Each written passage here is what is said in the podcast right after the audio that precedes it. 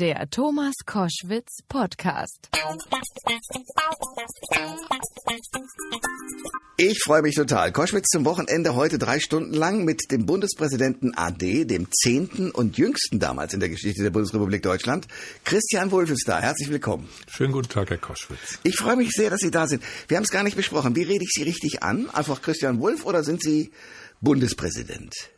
Da wir uns gelegentlich auch schon kennengelernt hatten, äh, ohnehin äh, Christian Wulff und Herr Wulff, das ist eigentlich mein Wunsch an, an jedermann, aber äh, wenn Sie im Protokoll des Präsidialamtes anfragen würden, würde man Ihnen sagen, dass man Bundespräsidenten, auch wenn Sie nicht mehr im Amt sind, mit Herr Bundespräsident anspricht. Aber wie gesagt, mir wäre es lieb, wenn Sie Herr Wulff sagen. Ich bin sehr zufrieden, sehr schön. Ich freue mich, wie gesagt, sehr, dass Sie da sind. Wie geht's Ihnen? Sie sehen in Spannung guter Dinge aus. Alles bestens. Sehr gut. Ähm, Sie waren als einer der ersten offiziellen Politiker derjenige, der gesagt hat, der Islam gehört zu Deutschland. Würden Sie das heute auch wieder so sagen?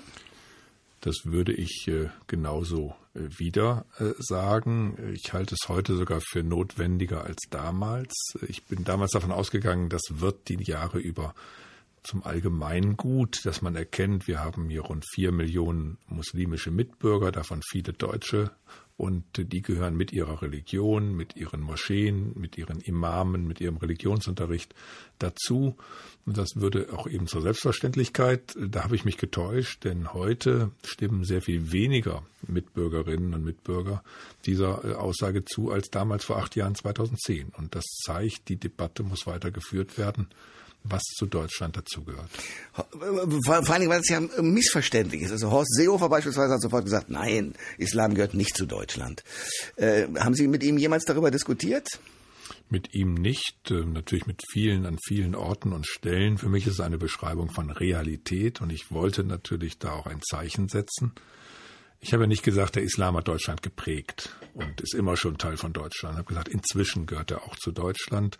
Also es war damals 2010 auch ein, ein Zeichen in einer Phase, wo Muslime ausgegrenzt zu werden drohten, wo es Bemerkungen gab, die seien minderwertig, die seien nicht so äh, gut integrierbar, die seien eine Belastung und hätten auch Intelligenzdefizite. Thilo Sarrazin hat sich dazu verstiegen, ja. Genau. Ja, und das Buch ist über eine Million Mal verkauft worden. Ja. Viele sind darauf äh, abgefahren, kann ich mal so sagen, und haben jetzt endlich mal begründet einer, jetzt begründet jemand mal wissenschaftlich, was wir immer schon gemeint haben an hm. Vorbehalten.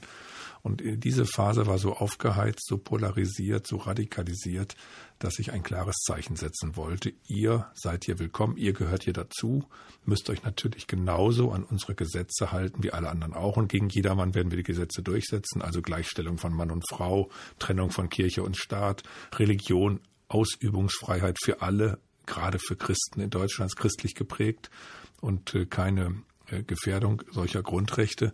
Das habe ich übrigens auch damals am 3. Oktober gesagt. Ich habe damals die Jugendrichterin Heisig zitiert, die in Berlin sich das Leben genommen hatte, weil sie die Justiz für zu lasch hielt, für zu geringe Strafen äh, kennzeichnend fand und äh, das anders wollte. Und ich bin auch der Meinung, es gehört Law and Order, Recht und Gesetz zur Integration dazu. Und das wollen übrigens auch viele Ausländer, es wollen auch viele Muslime, die Deutsche geworden sind. Denn sie sind ja auch zum Teil nach Deutschland gekommen, weil sie unseren Rechtsstaat schätzen und unsere Sicherheit und Ordnung schätzen. Das habe ich bei Ausländern wie Inländern immer wieder angetroffen. Das ist kein Thema der einen gegen die anderen. Christian Wulff ist mein Gast bei Koschwitz zum Wochenende, Bundespräsident AD und äh, Ministerpräsident von Niedersachsen, äh, CDU-Politiker und äh, gerade wo Sie das so sagen, ähm, der Islam gehört zu Deutschland mehr denn je. Wenn man dann sich anschaut, der Besuch von äh, dem türkischen äh, Ministerpräsidenten Erdogan und äh, die Einweihung einer Moschee in Köln, ähm, wo plötzlich aber diejenigen, die da in Köln daneben wohnen, ausgegrenzt waren. Da geht doch viel schief einfach im Moment ein ganz großes Trauerspiel. Denn Absolut, es hat sich der Ja. damalige Oberbürgermeister von Köln mit großen Teilen der Kölner Bevölkerung gegen Widerstände für diesen Moscheebau eingesetzt. Und es wäre einfach eine schlichte Selbstverständlichkeit gewesen, dass dort zuerst der deutsche Bundespräsident, der nordrhein-westfälische Ministerpräsident, die Oberbürgermeisterin eingeladen werden, um ihr Wort gebeten werden. Und wenn dann zusätzlich der türkische Staatspräsident hinzutritt und auch etwas sagt, dann hätte das den richtigen Rahmen finden können. Aber so wie es gelaufen ist, war es ein eindeutiger Beleg, dass viel zu viele DITIB-Gemeinden viel zu stark von der Türkei ausgesch gesteuert werden und sich noch nicht freigeschwommen haben, selbstständig organisiert haben sich selbst auch finanzieren, sondern die Abhängigkeit von der Türkei, die muss in den nächsten Jahren äh, abgebaut werden. Deswegen hatte ich mich ja dafür eingesetzt, dass man Imame auch in Deutschland ausbildet, dass man in Deutschland Religionslehrer für islamischen Religionsunterricht ausbildet, damit die nicht mehr entsandt werden müssen, sondern hier aufgewachsen sind, sich hier in Deutschland auskennen und für die deutsche Situation den Islam lehren. Da haben wir noch eine ganze große Wegstrecke zurückzulegen und das mit der Kölner Moschee und deren vermeintlicher Einweihung ist ein wirkliches Trauerspiel. Aber Sie sagen, noch haben die sich nicht freigeschwommen. Sie haben äh, die Hoffnung, dass sie das tun? Es gibt ganz viele in den TTIP-Gemeinden, vor allem bei den jungen Leuten, die sich längst freischwimmen wollen. Und äh, wir wissen ja, dass die gesamte türkische Gemeinde gespalten ist, so wie die Türkei gespalten ist. Dort gibt es sehr westlich, sehr europäisch orientierte, die Küstenregion beispielsweise, Izmir, Istanbul, ist ganz auf Europa bezogen und viele Teile Anatoliens äh, stehen eben noch immer unter dem Einfluss äh, ihrer muslimischen Gemeinden und haben nicht diese internationale Verflechtung und werden sehr stark von Erdogan missbraucht. Ihnen werden auch falsche Geschichten über Deutschland, über Europa erzählt. Wir haben da enorm viel Aufklärungsarbeit zu leisten. Ich bin ja befreundet mit dem Vorgänger Erdogans, mit Abdullah Gül. Mit dem hatte ich vor Jahren den Staatsbesuch in Berlin. Da sind wir spontan nach Kreuzberg in eine Gaststätte gegangen, türkischstämmiger äh, Bürger. Da waren Hunderte zusammengekommen. Ich glaube, zwei, drei Polizeifahrzeuge waren dabei. Da war keine Sicherheit notwendig. Da war keine, keine Gefährdung, keine Radikalität. Es war gutes Einvernehmen. Und ich hatte ihm gesagt, lass uns doch zu deinen Landsleuten, deinen ehemaligen, zum Teil noch heute Landsleuten gehen. Und, und wir sind da die beiden Präsidenten dieser Menschen in Berlin, die zwei Identitäten haben. Das war wunderbar im Herbst 2010. Und wenn man sieht, was acht Jahre später ist, dann bedauert das auch Abdullah Gül in der Türkei, zu dem ich weiter Kontakt habe. Der wollte damals Friedfertigkeit nach außen statt äh, mit den Muslimbrüdern äh, zu spielen im Ausland. Aber und das macht wollte, Erdogan. Das ja, und er wollte Demokratisierung nach innen und Erdogan macht das Gegenteil. Und deswegen haben sich die beiden ja auch überworfen und äh, deswegen hat sich die Türkei extrem äh, zurückentwickelt. Und wenn diese Entwicklung weitergeht, dann, äh, dann müssen wir alle größte Sorge haben. Christian Wolf ist mein Gast bei Koschwitz zum Wochenende. Lassen Sie uns zwei Dinge zusammenbringen, die Sie eben auch schon erwähnt haben. Die Richterin, die sich ihr Leben genommen hat und gesagt hat, wir müssten eigentlich als, als Gerichte härter durchgreifen. Auf der anderen Seite viele Menschen aus der Türkei, die sich zum Beispiel, wenn sie herkommen, oder auch Menschen aus Nordafrika, wenn sie hierher kommen, äh, eben scheinbar und tatsächlich nicht an unsere Gesetze halten. Teilweise, ich weiß von Freunden in Stuttgart, ähm, da sind 18-Jährige, die trauen sich nicht mehr auf den Marktplatz da, weil sie sagen, da sind dann eine Reihe von Jungs, die irgendwo herkommen und da ist eine Prügelei sozusagen vorprogrammiert. Was kann man denn tun, um sozusagen diesen Eindruck, dass viele Menschen äh, den Eindruck haben, unser Rechtsstaat kümmert sich nicht genug um uns, also ist die These der Richterin, es müsste eigentlich härter durchgegriffen werden auf der einen Seite und trotzdem die Gastfreundschaft, die Sie ja äh, quasi personifiziert darstellen, das zusammenzubringen. Was können wir da tun? Das muss dringend zusammengebracht werden, dass äh, Weltoffenheit einerseits, Hilfsbereitschaft einerseits und klare Kante, klare Haltung, Recht und Gesetz durchzusetzen andererseits zusammengehören. Das eine funktioniert nicht ohne das andere. Und wir müssen diese Gräben, die in Deutschland entstanden sind, diese Zerwürfnisse auch durch Familien durch, durch Freundeskreise, in Vereinen, schließen dadurch, dass wir uns die Offenheit einerseits nicht kaputt machen lassen und die Re Regelverstöße andererseits nicht akzeptieren äh, lassen. Und äh, es helfen aus meiner Sicht zwei Dinge. Einmal bei Eindrücken, bei Gefühlen der Blick in die Realität, in die Wirklichkeit, in die Statistik. Wie steht es? Welche Straftaten gehen zurück? Welche nehmen zu? Da gilt insgesamt, dass die Kriminalität nie so niedrig war wie jetzt, dass es kaum ein Land der Welt gibt, wo man so sicher lebt wie hier. Und auf der anderen Seite gibt es erkennbar ungelöste Probleme mit den von Ihnen angesprochenen Nordafrikanern, wenn sie hier sind und erkennen, dass sie hier nicht bleiben können, dass sie zurück müssen, dass sie abgeschoben werden müssen, dann sind viele von diesen der Meinung, dass ihnen eigentlich nichts Schlimmeres mehr drohen kann, als abgeschoben zu werden. Und sie haben dann keinerlei Rechtstreue oft und sind dann gewalttätig, sind frustriert, fallen kriminell auf. Und das heißt, wir müssen sie viel schneller abschieben und wir müssen viel weniger ins Land lassen. Das heißt, die Außengrenzen viel besser kontrollieren und die Entwicklung in Afrika befördern, damit sie gar nicht erst Fluchtursachen haben.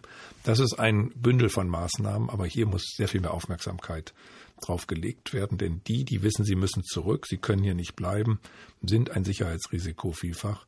Und die Gruppe muss äh, identifiziert werden. Ansonsten sind bei den Syrern zum Beispiel die Auffälligkeiten bei Kriminalität ausgesprochen gering. Und deswegen müssen wir auch die Flüchtlinge trennen von diesem problematischen Vorgang der Wirtschaftsflüchtlinge aus Nordafrika.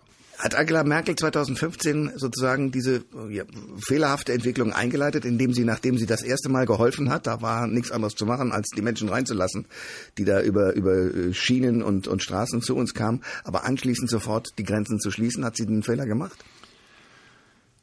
Es war kein Fehler, dass man für Offenheit der Grenzen in Europa eingetreten ist. Denn die Grenzen in Europa sind und waren und bleiben offen.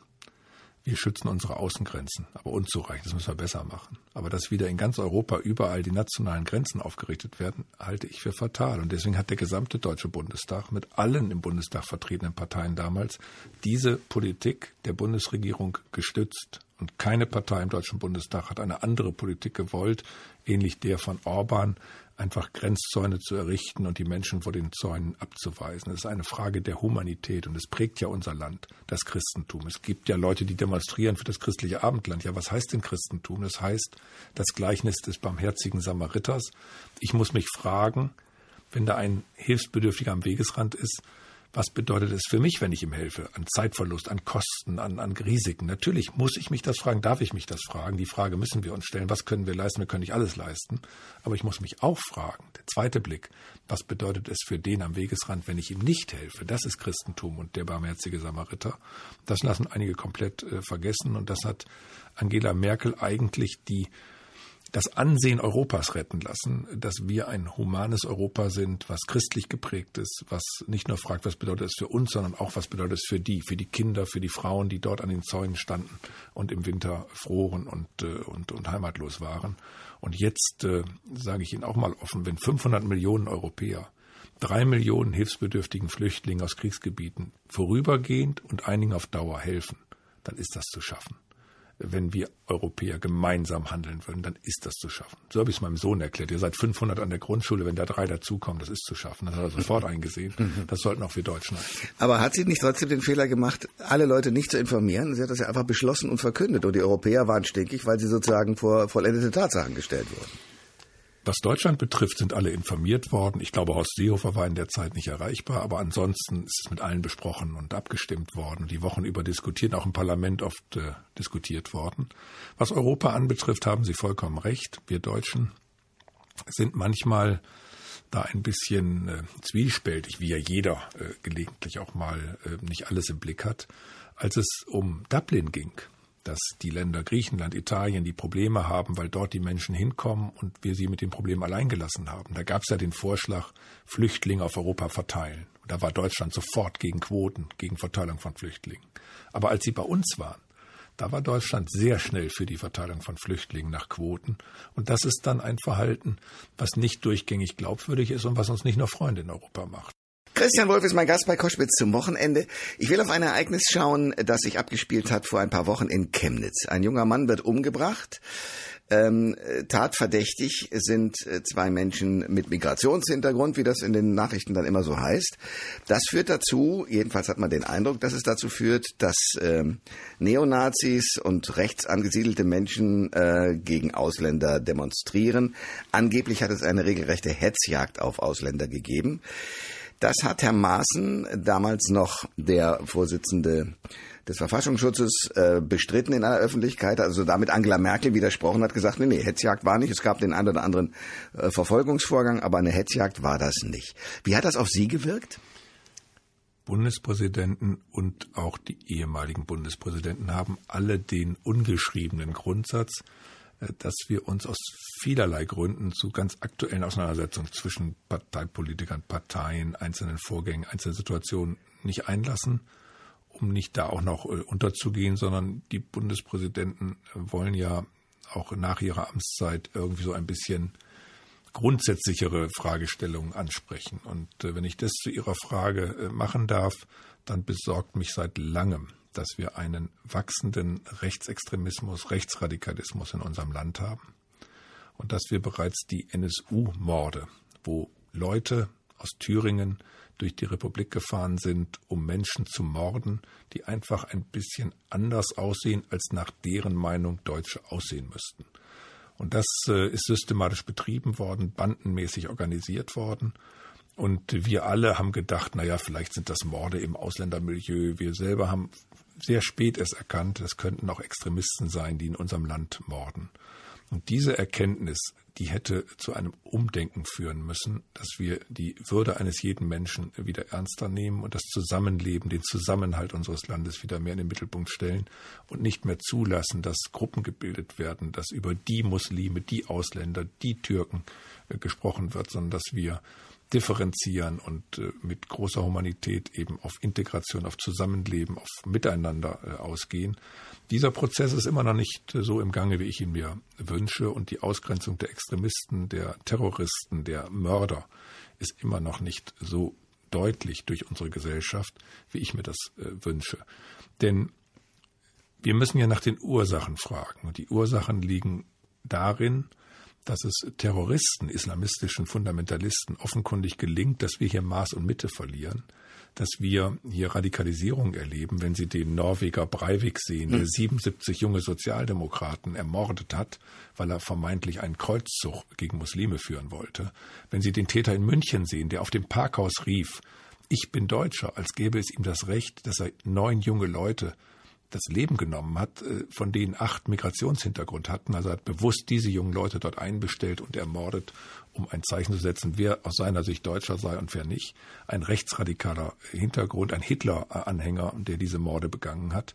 Also der israelische Historiker Harari hat geschrieben, die Terroristen verändern überall die Situation, das Klima in unseren Gesellschaften, obwohl sie eigentlich wie eine Fliege im Porzellanladen nichts anrichten könnten. Aber wenn sich eine Fliege in das Ohr eines Stieres setze, dann könnte sie den Stier veranlassen, den gesamten Porzellanladen zu zertrümmern. Ja. Es braucht Zivilcourage. Wir müssen uns nur befassen mit der Weimarer Republik, wie da mit einem Mal gesagt wurde, ja, Juden sind meine Freunde und dann, na, jetzt halte ich mich auf Distanz und irgendwann wurde von Leuten gesagt, sind ja auch selber schuld.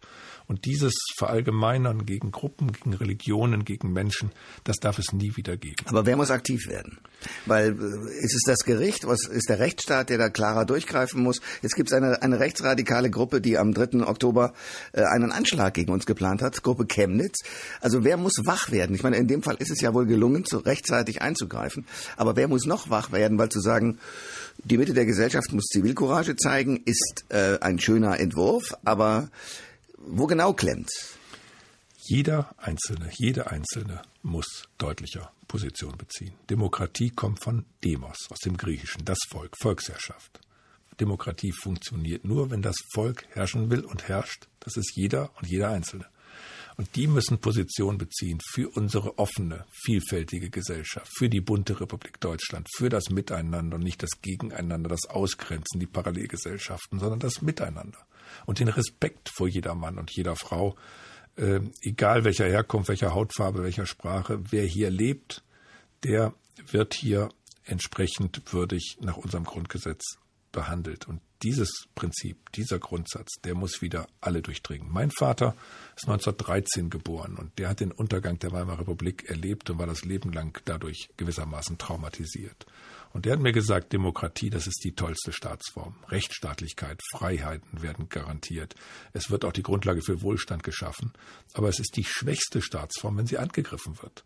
Weil dann gibt sie ja auch den Gegnern all die Rechte, Meinungsfreiheit, Pressefreiheit, die die Demokratie zerstören wollen. Und dann ist sie angewiesen auf die Demokraten, dass sie gegenhalten. Und ich erlebe zu häufig zu viel, dass Leuten das Wort geschenkt wird und dass sie ausreden lassen werden und, und dann auch nicht Widerspruch erfahren, wenn sie verallgemeinern, wenn sie pauschalisieren und wenn sie, ich sage auch mal, dummes Zeug verbreiten übers Internet, dann wird häufig nicht genügend widersprochen, hinterfragt, nochmal in die Statistik geschaut.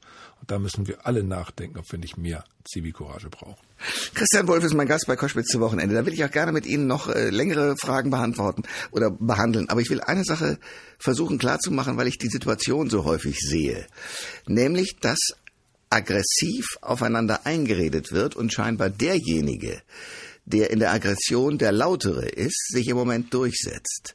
Und derjenige, der mit leisen Tönen, so wie Sie sagt, guck mal, welche Werte wir hier haben, setzt sich gar nicht mehr durch. Es gibt den Satz, ich habe keinen Respekt vor dir.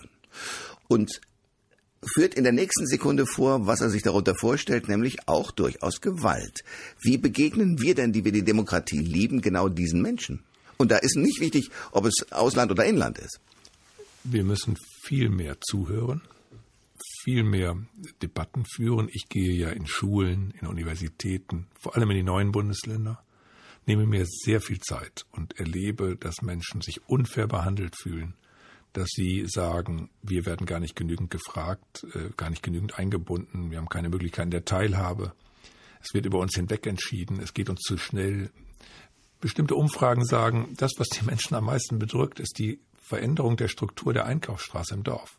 Dass Läden zumachen, dass sie durch Ketten ersetzt werden, dass Individualität, Heimatbewusstsein verloren geht. Ich glaube, dass man in England mehr Gründe für den Brexit findet, wenn man ein Buch Real England liest, wo sich die Leute beklagen, dass die Pubs durch Starbucks Coffeeshops ersetzt werden, dass man in Frankreich viel mehr ergründet, warum Le Pen gewählt wurde in Südfrankreich, wenn man eben von Eribon Reise nach Reims liest über die Vernachlässigung der ländlichen Räume und dass man sich auch manchmal erklären kann, warum die AfD in bestimmten Gebieten besonders stark gewählt wird, weil diese Räume das Gefühl haben, vergessen zu sein, abgehängt zu sein, abgekoppelt zu sein, dass dort vor Ort die Strukturen nicht mehr aufrechterhalten wurden, die Vereinsstrukturen, alles zentralisiert wurde, auch die Verwaltung zum Teil und dass man da wieder hin zurück muss, kleine Einheiten zu stärken, dass feste Bindungen er erfolgen. Das ist ein Thema, das mich sehr äh, beschäftigt, dass am Ende Menschen doch durch Menschen geprägt werden. Durch einen Lehrer, der ihnen sagt, trau dir das zu, durch einen Nachbarn, einen Pastor, einen Vereinsvorsitzender, einen Trainer, der irgendwo jemand an die Hand nimmt. Jeder weiß, in seinem Leben war es ein Mentor, eine Mentorin, die den entscheidenden Rat gegeben hat, die Mut gemacht hat, die unterstützt hat. Man wird in seinem Dorf, in seiner Stadt, seiner Region geprägt. Das ist sehr konservativ, sehr heimatlich. Und das ist viel wichtiger als diese Anonymität der sozialen Netzwerke, wo man vielleicht mal viele Follower bei Twitter hat und dann am nächsten Tag sind sie weg, wenn es mal schwierig wird. Die Freunde, die wirklichen Freunde bleiben, die hat man meistens persönlich kennengelernt. Also hier ist etwas im Fluss, an, an Menschlichkeit in unserer Gesellschaft, wo wir wieder ganz neu nachdenken müssen. Das war einer der Gründe für mich, Präsident des Deutschen Chorverbandes zu werden. Weil da sind Millionen Sängerinnen und Sänger. Und wenn andere diskutieren Ministerien gegen Einsamkeit, kann ich nur sagen, ein Chor ist das beste Instrument, Menschen aus der Einsamkeit herauszuführen, in eine Gruppe einzubringen und gemeinsam was zu unternehmen. Alles verstanden. Trotzdem, ich will das Bild noch krasser machen, weil Sie es mir nicht beantworten. Nehmen wir an, ich habe einen Typen wie Erdogan, der mich einfach aggressiv macht, der diktatorisch ist, der Menschen, die freiheitsliebend sind, in den Knast steckt in seinem Land und der sagt, ja, ich verhalte mich so, ähm, ich äh, erwarte Respekt. Und wir Demokraten sagen, ja, der darf kommen und darf bei uns sogar im Bankett sitzen und ähm, wird da fast schon königlich empfangen. Also da, da kann man doch den Eindruck gewinnen, ja, mit Deutschland kann man es ja machen. Was sagen Sie den Leuten, die das denken? Reden müssen wir, auch wenn es schwierig ist. Es gibt kein besseres Instrument, als miteinander im Gespräch äh, zu bleiben. Darüber hinausgehend müssen wir die Einheit Europas verstärken, denn wenn Europa mit einer Stimme spricht, werden wir sowohl in dem stärker werdenden China als auch in Amerika gehört. Wir haben 500 Millionen Marktteilnehmer, die Amerikaner haben 250 Millionen. Das heißt, wir sind schon mit unserem Freihandel äh, die größte Volkswirtschaft der Welt. Es gibt keinen größeren Binnenmarkt als den europäischen plus Korea und jetzt Japan und anderen, die dazugekommen sind. Das kann auch Amerika nicht egal sein, wenn wir mit einer Stimme sprechen, wenn wir uns nicht auseinanderdividieren lassen. Und dann müssen wir ein Problem einfach als Problem ungelöster Art in den Raum stellen. Wir wissen nicht, wie wir an viele der Anhänger von Erdogan oder von Trump überhaupt noch mit Argumenten herankommen weil die lesen keine klassische Tageszeitung mehr, die gucken keine klassischen Nachrichtensendungen mehr, sondern die bekommen auf ihre Handys bestimmte Newsfeeds, die werden zum Teil von Erdogan oder Trump oder anderen Autokraten gesteuert und die überhaupt zu erreichen mit unseren Argumenten wird immer schwieriger. Wissen Sie, früher wurde in Kriegszuständen vor allem Flugblätter wurden von Flugzeugen abgeworfen hinter feindlichen Linien, um zu informieren oder auch Desinformationskampagnen zu starten. Heute gehen diese Desinformationskampagnen über Computer. Das Problem ist ungelöst. Und ich würde sagen, es verändert unser Leben so, wie Martin Luther vor 500 Jahren die Welt verändert hat. Er konnte die Welt verändern, weil er die Bibel ins Deutsche übersetzt hat. Es konnte jeder nachlesen, mitreden. Er war nicht mehr angewiesen auf das, was Pfarrer und Pastoren von der Kanzel gepredigt haben. Und heute braucht keiner mehr den Leserbrief in der Zeitung, es braucht keiner mehr den Journalisten, der ihn veröffentlicht, sondern jeder kann in jedem Moment seine Meldung, und seien sie noch so absurd, absetzen und andere finden, die sich in diesen Filterblasen mit ihm versammeln, in diesen Echokammern, und man bestätigt sich gegenseitig. Und wir kennen noch nicht das Ende. Christian Wolf ist mein Gast bei Koschwitz zum Wochenende. Wie ist das entstanden, dass Sie mit Heinz Rudolf Kunze befreundet sind? Wir stammen beide aus Osnabrück und sind beide von dieser Stadt sehr geprägt, die das Miteinander der Religionen, das Thema Frieden sehr hoch hält, äh, Stadt von Erich Maria Remarque, des Westfälischen Friedens nach dem Dreißigjährigen Krieg. Und ich habe, äh, weil ich ein bisschen jünger bin, seine Lieder äh, damals gehört, seine Schallplatten und insbesondere die Lieder, wo er sich auch mit dem Nationalsozialismus auseinandergesetzt hat und habe dann irgendwann zu seinen Eltern Kontakt gehabt, bin mit denen zum Konzert gefahren Ah. Und wir sind dann gute Freunde geworden. Wohnen heute auch wieder im Raum Hannover in Nachbarschaft und sehen uns regelmäßig. Und er ist für mich einer der großen äh, Poeten, Texter, äh, Musiker, der wirklich was von Text und Musik, von deutscher Sprache versteht und ein bisschen drunter leidet, glaube ich, dass die Leute nicht mehr ganz so intensiv in Texte hören wie früher. Es ist alles so ein bisschen Viervierteltakt geworden, aber ähm, er ist schon einer der ganz Klugen und äh, ich schätze ihn sehr und er hat ja auch viele interessante auch Stoffe und Themen verarbeitet. Absolut. Musical Sogar meinen Fall, ja. meinen Fall verarbeitet ja. Äh, ja. mit einem Lied. Und insofern, ähm, der, der Mann macht sich Gedanken. In der Tat. Ich habe ein Interview gehört, da waren Sie, glaube ich, sein Überraschungsgast. Und er hat sich wahnsinnig aufgeregt über Ihren Fall und hat gesagt, es war eine der widerlichsten und skandalösesten Vorverurteilungen, die Ihnen passiert sind, Christian Wolf. Ähm, wenn Sie das so hören von ihm, was, was geht Ihnen dann durch den Kopf? Ja, ich glaube, es war ein Lehrbeispiel, dass äh, ich sicher Fehler gemacht habe, dass aber auch die Medien große Fehler gemacht haben, die Justiz äh, große Fehler gemacht hat und auch die Politik äh, Fehler gemacht hat, weil sie der ganzen Sache einfach nur zugeschaut hat. Und seitdem hat sich ein solcher Fall in der Form auch nicht wiederholt. Insofern hatte er insofern was Gutes, dass alle ins Nachdenken gekommen sind dass, dass hier auf allen Seiten Fehler gemacht worden sind. Und ich selber habe für mich das Thema dadurch abgeschlossen, dass ich ein Buch drüber geschrieben habe. Ich gesagt habe, wenn sich jeder zu dir äußert, da musst du selber auch. Dann ne? musst du deine eigene ja. Meinung auch hinzufügen, damit sich später mal Menschen ein ganzes Bild machen können. Und viele, die das Buch dann gelesen haben, die haben mir natürlich gesagt, also jetzt ist uns klar geworden, was da für Mechanismen gespielt haben, was da für Gründe waren, für Ursachen waren. Und zwingen Sie mich jetzt nicht, das in wenigen Sätzen zu sagen. Sie haben eine tolle Sendung mit ganz viel Sendezeit, ganz viel Möglichkeit, nochmal Dinge etwas breiter anzusprechen. Aber um das darzulegen, was sich da abgespielt hat, brauchte ich wirklich über 200 Seiten, äh, um das in der Differenziertheit äh, zu tun. Das kann man nicht auf einen Punkt bringen. Dafür ist zu viel ineinander gefallen und hat zu viel ineinander gegriffen. Aber wenn jetzt alle daraus Lehren ziehen und sagen, wir müssen wieder etwas mehr lernen, keine Vorverurteilung zu machen, Unschuldsvermutung hochzuhalten, Fairness walten zu lassen. Ähm, zum Beispiel in meinem Fall ist ja dann rausgekommen, es war nichts. Es Nein, sie sind in allen aber, aber, aber, aber die Staatsanwälte haben ja dann ja Staatsanwälte gegen die Staatsanwälte ermittelt, haben ja festgestellt, die Staatsanwälte haben Geheimnisverrat, also Straftaten begangen, äh, aber konnten nicht ermittelt werden, welcher von dreien es war. Also immerhin ist da aber festgestellt worden, da hat es Straftaten gegeben. Da konnte man aber nicht sagen, wer es von dreien war, aber immerhin schlimm genug, dass da eben wirklich Straftaten begangen worden sind. Ich will Sie auch gar nicht quälen, dass Sie 200 Seiten in drei Minuten erzählen müssen, sondern ich will einfach nur für die Damen und Herren, die eben das Buch nicht gelesen haben und sagen, ja, Christian Wulff, das weiß ich doch. Ähm, man hat ihnen alle möglichen Falschaussagen unterstellt. Man hat behauptet, sie hätten sich sozusagen äh, quasi mit Winkelzügen schon noch als Ministerpräsident ähm, aus einer Finanzierungsaffäre rausziehen wollen. Und das hat man ihnen dann als Bundespräsident um die Ohren gehauen. Da waren auch die Medien äh, doch ordentlich beteiligt und haben die Vorverurteilung auch betrieben. Und damals gab es das Wort Fake News noch nicht. Aber im Grunde genommen sind sie dann ein Opfer von vielen Fake News geworden, oder? Meine Familie vor allem. Da hat es ja Dinge gegeben, die wirklich einfach erfunden ins Netz gestellt wurden, gegen die wir uns lange nicht wehren konnten und dann später über 100 Prozesse geführt und davon eigentlich bis auf zwei alle gewonnen haben. Aber sagen Sie ein Beispiel, was Ihnen sozusagen die Familie, was da ins Netz gestellt wurde, was nicht stimmte.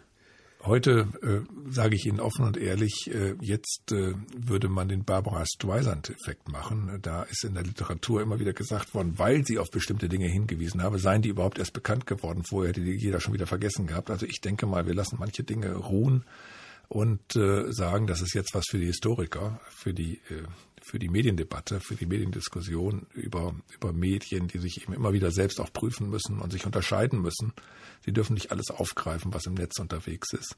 Das wissen die Medien ja heute auch. Die sind ja sehr viel selbstkritischer und prüfen sehr viel mehr nach und äh, haben auch einen Bewusstseinsprozess durchlaufen. Und insgesamt ist mein Signal heute zu sagen, wir müssen uns gute Medien was kosten lassen. Wir müssen äh, für Zeitungen was ausgeben. Wenn ja. wir meinen, die kostenlosen Nachrichten, die uns erreichen, hätten den gleichen Stellenwert wie eine Tageszeitung, dann ist das absurd. In der Tageszeitung sitzt eine Redaktion, die dafür verantwortlich ist, die dafür haftet, die sich Mühe gibt, die unser Weltgeschehen kuratieren für mich.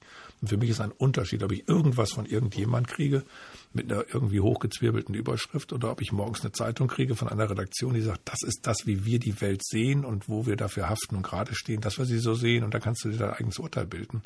Also ich finde, wir müssen zu Zeitungen, zu öffentlich-rechtlichem Rundfunk, Fernsehen, zu Alternativen äh, dazu auch im privaten Bereich, auch im Bereich von von positiveren Medien, die mal positive Überschriften auch mehr bringen, als immer nur alles zu bekritteln, ein, ein neues Verhältnis gewinnen. Da müssen wir uns einfach klar sein, welchen Stellenwert das hat für Meinungsbildung und Demokratie. Was haben Sie selber aus der Situation gelernt und, und wie haben Sie es durchgehalten eigentlich? Mit Gottvertrauen, mit guten Freunden, äh, das muss ich wirklich sagen, die dann eben gerade kommen, wiederkommen, die man 30 Jahre nicht gesehen hat oder bei einem bleiben.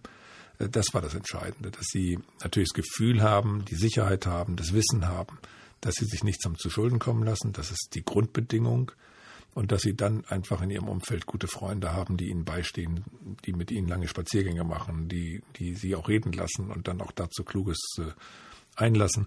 Also das war eine ganz wichtige Erfahrung. Am Ende gilt, das sei allen gesagt, die große Probleme haben, die Krisen haben in der Krise lernt man am meisten. Und wenn man gewusst hätte, wie toll es danach werden kann, dann hätte man sich wahrscheinlich weniger Sorgen gemacht. Also ähm, das sind die Phasen, wo man am meisten lernt. Aus Wahlniederlagen lernt man immer mehr als aus Wahlsiegen. Christian Wolf ist mein Gast bei Koschwitz zum Wochenende. Verstehen Sie Menschen, die neidisch auf Sie sind und sagen, ah, der kriegt noch seine ganzen Bezüge, der darf einfach so weitermachen wie vorher auch, was das Finanzielle angeht? Oder sagen Sie, nee, ich bin äh, bei allen Gerichten freigesprochen worden, ich bin ein äh, Bundespräsident AD, das steht mir zu? Na, ich hätte schon gerne weiter das Amt des Bundespräsidenten äh, ausgeübt, äh, keine Frage. Jetzt äh, bin ich allerdings auch sehr aktiv als ehemaliger Bundespräsident. Ich nehme viele Aufgaben im Ausland für Deutschland wahr. Ich trete an vielen Stellen auf, wo das auch erbeten wird von der Kanzlerin, dem Außenminister, dem Bundespräsidenten. Ich halte viele Vorträge, bin Vorsitzender der Deutschlandstiftung Integration bin Mentor für viele junge Leute. Also ich äh, mache sehr, sehr viel, auch als äh, Altbundespräsident, wenn ich auch relativ junger Altbundespräsident äh, bin. ja. Und äh, mit allen ähm, oder alle meine Bezüge aus 40 Jahren Politik werden ja aufgerechnet äh, zu dem äh, Ehrensold, der so bezeichnet wird. Aber der Gesetzgeber hat vor Jahren schon gesagt, es soll umbenannt werden in Pension. Äh, es wird alles verrechnet miteinander und es wird voll versteuert, das wissen auch nicht alle. Nee. Und dann ist es immer noch eine sehr, sehr hohe Ausstattung und natürlich gibt es Menschen, die sagen, es könnte niedriger sein. Ich gebe mir alle Mühe, sehr sparsam mit dem Büro, mit dem Aufwand und so weiter. Ähm, das, das muss man, glaube ich, akzeptieren. Aber ich selber äh, mache etwas seit 40 Jahren für dieses Land, für diese Demokratie, setze mich sehr ein, habe sehr lange gekämpft, Ministerpräsident zu werden, war sehr lange Ministerpräsident, dann Bundespräsident, bin jetzt sehr aktiv und deswegen bin ich mit mir in dieser Frage komplett im Reinen. Ähm, der Film über Sie, haben Sie den eigentlich gesehen? Weil ich habe Kai Wiesinger, der Sie ja dargestellt hat, äh, getroffen. Und der hat mir erzählt, Sie hätten sich getroffen irgendwo und Sie wären freundlich zu ihm gewesen. Daraufhin habe ich gedacht, aha, dann hat er den Film geguckt und fand es gar nicht schlecht. Also ich mag Kai Wiesinger sehr und ich mag Bettina Zimmermann äh, außerordentlich, äh, mit der ich äh, viele Dinge gemeinsam in früheren Jahren äh, gemacht habe, die auch aus Großburg-Wedel kommt, wo ich jetzt lebe und äh, bin den beiden ja sowieso äh, selbst dann nicht äh, böse, wenn sie es schlecht gespielt hätten, weil Schauspieler spielen ja die Rolle, die ihm vom Regisseur auf den Leib geschnitten wird. Also der Film äh, konnte nicht besser sein, weil er ja keinerlei Mitwirkung von uns hatte und deswegen im Trüben fischte. Aber Sie haben ihn gesehen. Ich habe ihn mir äh, angeguckt. Man muss ja dann auch irgendwie äh, mitreden können und war erleichtert, dass es hätte schlimmer kommen können. Äh, wenn wir alle mitgewirkt hätten, hätte auch besser werden können, die Situation besser treffen können. Aber ich habe mich innerlich geweigert, an dem Film mitzuwirken, weil er auch noch war während des laufenden Verfahrens. Also jedenfalls äh, Kai Wiesinger hat da als Schauspieler äh, das wunderbar gemacht. Ich freue mich sehr, dass es Ihnen erstens gut geht, zweitens, dass Sie äh, mir Rede und Antwort gestanden haben und denke, also das Einzige, was mich beschäftigt, ist noch, wie wird es mit unserer Politik weitergehen? Sie sind im Grunde genommen ja aus einem Amt draußen, können aber aktiv immer noch in der Politik wirken, wollen aber in der Union ja auch nichts mehr werden. Das ist ja eine großartige Situation eigentlich. Wenn Sie sich, und ich will Sie doch ein bisschen überreden, in die Richtung nochmal zu schauen, unsere derzeitige politische Führung anschauen, hält die das noch lange durch, so wie das im Moment aussieht aus Ihrer Sicht? Wir brauchen sehr viel mehr Menschen, die sich entscheiden, in die Politik zu gehen, in Parteien zu gehen, dort mitzuwirken, sich wählen zu lassen, äh, aktiver in Wahlkämpfen und daneben äh, Einfluss zu nehmen. In den 60er, 70er Jahren gab es viele Eltern, die gesagt haben, eines unserer Kinder soll eine gewisse Zeit sich der Politik zur Verfügung stellen. Es braucht viele, die bereit sind, für dieses Land einzustehen. Heute wird gesagt, sieh zu, dass er eine Familie gründet, Kinder bekommt, Karriere macht. Aber in welcher Familie wird noch diskutiert? Eines unserer Kinder sollte aber in eine Partei eintreten, sollte sich dort ein bisschen entfalten, um für dieses Land gerade zu stehen. Ich glaube, es braucht eine solche Politisierung, dass wir alle erkennen, es ist unser Land, wir sind für dieses Land verantwortlich. Ich werde nun nächstes Jahr 60. Äh, das nee. ist ja ein Thema, mit dem man sich befasst. Fühlt man sich natürlich nicht, aber das geht, glaube ich, allen so. Aber dann sagen Sie sich, was habe ich für 60 Jahre gehabt? Und was hatten Menschen früher in 60 Jahren? Ich habe jetzt mit Horst Telschik gesprochen über seinen Vater, der ist 1896 geboren und 1964 gestorben, also 65, äh, 68 äh, Lebensjahre. Und äh, der hatte den Ersten Weltkrieg als Soldat der hatte den Nationalsozialismus erlebt, den Zweiten Weltkrieg als Soldat, den Wiederaufbau, die Zerstörung unseres Landes. Was war das für ein Leben und was haben wir dagegen für ein Leben? Und heute klagen wir manchmal auf verdammt hohem Niveau. Da hatten die früher ganz andere Probleme, dass niemand erfriert, dass niemand äh, ohne Wohnung, ohne Obdach ist, dass niemand verhungert. Das waren die Probleme nach dem Krieg. Und manchmal bin ich mir einfach äh, sehr unsicher, warum so viele Leute heute bei kleineren Herausforderungen derart ausflippen, wo damals viel größere Aufgaben gelöst wurden. Also ein bisschen wieder die Dinge in Relation zu stellen. Das, das würde ich mir wirklich wünschen. Und dafür setze ich mich ein und dazu halte ich Reden und diskutiere und vor allem mit jungen Leuten. Und viele sagen dann, also im Nachhinein, eigentlich sind wir ja doch ein tolles Land, haben ja doch großartige Möglichkeiten.